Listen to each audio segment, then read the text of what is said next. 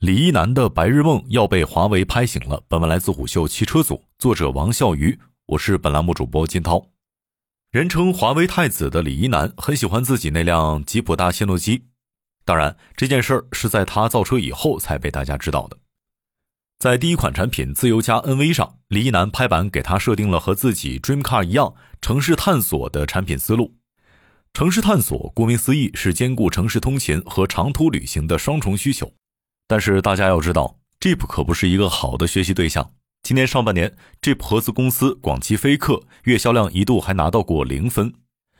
坦率来说，一家造车新势力想要突围，目前看有两种路线。第一种就是有独特的长板，能够找准并打动细分人群，比如理想汽车主攻的是奶爸，高和汽车主攻的是喜欢尝鲜的富人。第二种就是整体能力的平均值很高，各项参数对比都很能打。比如华为的问界、吉利的极客，而目前的自由家 NV 跟上面两种车哪个都不沾边儿。当时间来到二零一八年，也就是李一男重获自由之后的第二年，成为其从两轮车到四轮车转变的关键年份。二零一八年十月，小牛电动在纳斯达克上市时，李一男还亲赴华尔街见证敲钟时刻，但在彼时他早已淡出管理层。事实上，从美国回来之后的第二个月，李一男就开始物色造车的项目。恰巧，二零一八年十月十号，理想汽车发布了旗下首款产品理想 ONE，把增程式电动车这条当时属于非主流的技术路线推向台前。而在理想汽车刚起步的阶段，李一男与理想私下经常还有交流，不过但正式造车之后，两人就断了联系。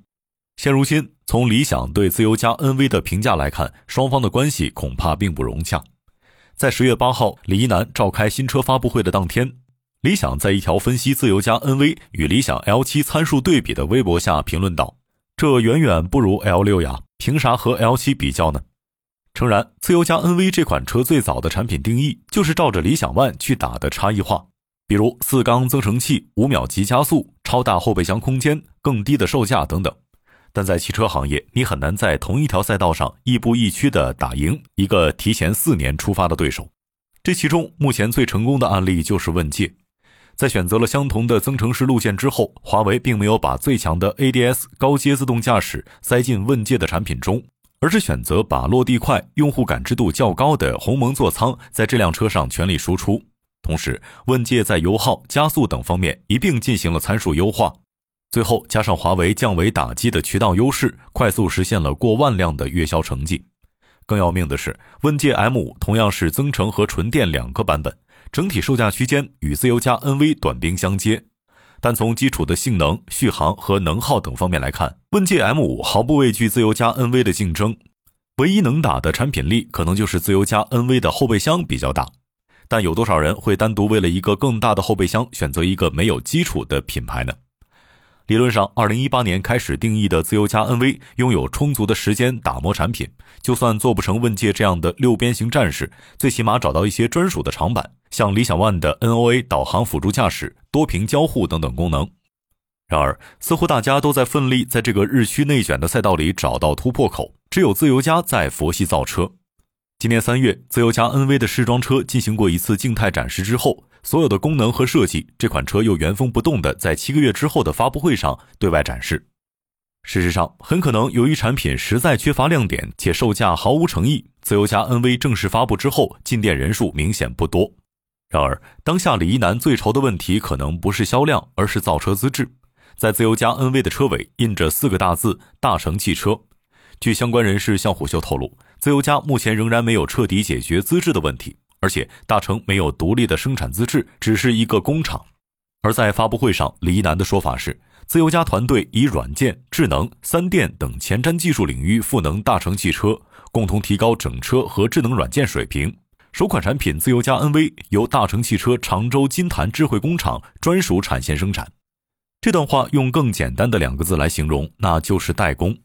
相比之下，其他一些造车新势力们一开始布局自建工厂，同时第一款车先找代工，后续再收购资质的路径就会显得更保险一些。而自由家不光生产工厂是别人的，大部分核心要素也都是别人的。首先，作为增程式电动车最核心的零部件增程器，自由家 NV 直接采购了来自于东风的 C15 TDR 系列发动机。自由家 NV 的动力电池系统供应商分为两家：长城旗下的蜂巢能源和新旺达。与常见的采购电芯、车企自己组装成电池包不同，据内部人士告诉虎嗅，自由家 NV 是直接向蜂巢采购的电池系统，这意味着自由家大概率并不具备电池包组装的能力。另外，自由家的智能驾驶几乎是全面躺平。在发布上，李一男号称全系标配二十四项 AAD 高阶驾驶辅助系统功能，但实际上是采用了地平线提供的 Mono 前视辅助驾驶解决方案。此外，李一男号称自由家支持辅助驾驶软硬件全面升级，但事实却是系统能否升级，升级以后体验如何，完全取决于供应商地平线的量产能力。这套可升级的系统叫 Super Drive AAD。命名来自于地平线的 Super Drive 超级驾驶解决方案，这是一个基于算力的软件解决方案。用上这套解决方案之后，自由家基本上就是可以躺平了，去实现车路云一体化的能力。最后，作为智能汽车最简单的车机系统，自由家也选择了全面躺平。李一男在发布会上表示，自由家 NV 智能座舱方面的品牌理念是科技无感知。做法便是将车机系统直接把苹果 CarPlay 和华为 HiCar 搬上车内，并且与自由家自己的系统通过积木拼插交互的方式融合在一起。理论上，这套拼接系统以用户需求的角度出发，用成熟技术解决了车机应用软件匮乏的问题。但是在宣传片上看似顺畅的人机交互，到了展车上却惨不忍睹。当笔者在北京其中一家自由家门店的展车上测试 CarPlay 投屏时，遇到 Apple CarPlay 连接失败的情况，在两位店员尝试了将近二十分钟之后，仍然无法解决。期间，一位店员还尝试给车辆下电重启，最后经过一顿胡乱操作之后，才成功连接上 CarPlay 功能。当被问及座舱芯片是否采用高通骁龙八幺五五芯片时，销售的回答是具体型号不清楚，但肯定不是八幺五五。现在八幺五五的出货量太少了。但这如果不是一个忽悠外行人的回答，那恐怕彻底暴露了自由家在供应链层面的弱势地位。要知道，高通八幺五五芯片早于二零二一年就在威马 W 六车型上量产，如今连不到十五万元的哪吒汽车都进行了标配。其实，自由家终端销售渠道能够获得的资源，确实已经到了令人担忧的程度。目前，自由家的销售渠道采取加盟连锁品牌专营模式，与特斯拉的直营模式有一定的区别。似乎听起来更像是小牛电动车的销售模式。虽然该模式在各门店也实现了统一定价，但场地资源和服务水平并不能得到很好的保证。以北京为例，目前自由家仅有三家零售中心开业，其中还有五家是零售展厅，后者仅有展车，没有固定门店。这里出现的问题尤其严重。像在北京三环内的一座商场之内，自由家明明是有一间店铺用作零售中心。但展车却只能放在商场的过道上进行展示，销售告知原因是商场不让把车摆在店里。然而，这辆被摆在商场过道的展车因为无法通电，除了车灯、车机处于关闭状态之外，就连后备箱都被销售用抹布抵住了锁扣，以免后备箱关上之后无法打开。更惨的情况是，这辆展车的手扶箱位置已经出现了掉漆的情况。目前尚不清楚，是因为展车接待了太多来看车的用户，还是因为试装车在生产过程中存在工艺缺陷。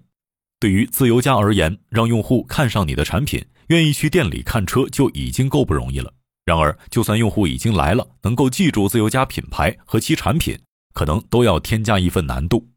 在其门店招牌展车的车头、车尾都印有硕大的“牛创”字样，但品牌名和车型名都不叫牛创，而是叫自由家。在发布会之前，公司宣布为避免用户混淆牛创自由家品牌和牛创新能源的关系，正式更名火星石科技有限公司。牛创新能源名称将不在任何场景下继续使用。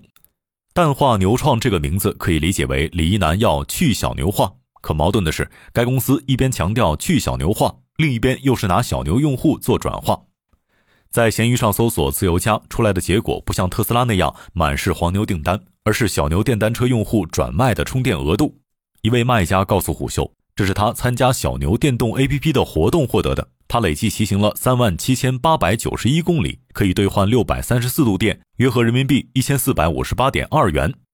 不得不说，这有点像玛莎拉蒂五元代金券，存在一定价值，但难免让人发笑。最后，我们不禁要提出一个问题：中国新能源汽车市场还缺一个新品牌吗？自由家 NV 可以称之为水桶车型，各项参数看不出明显的短板，但并没有一项特别突出的长板，同时产品力的平均值又没那么强悍。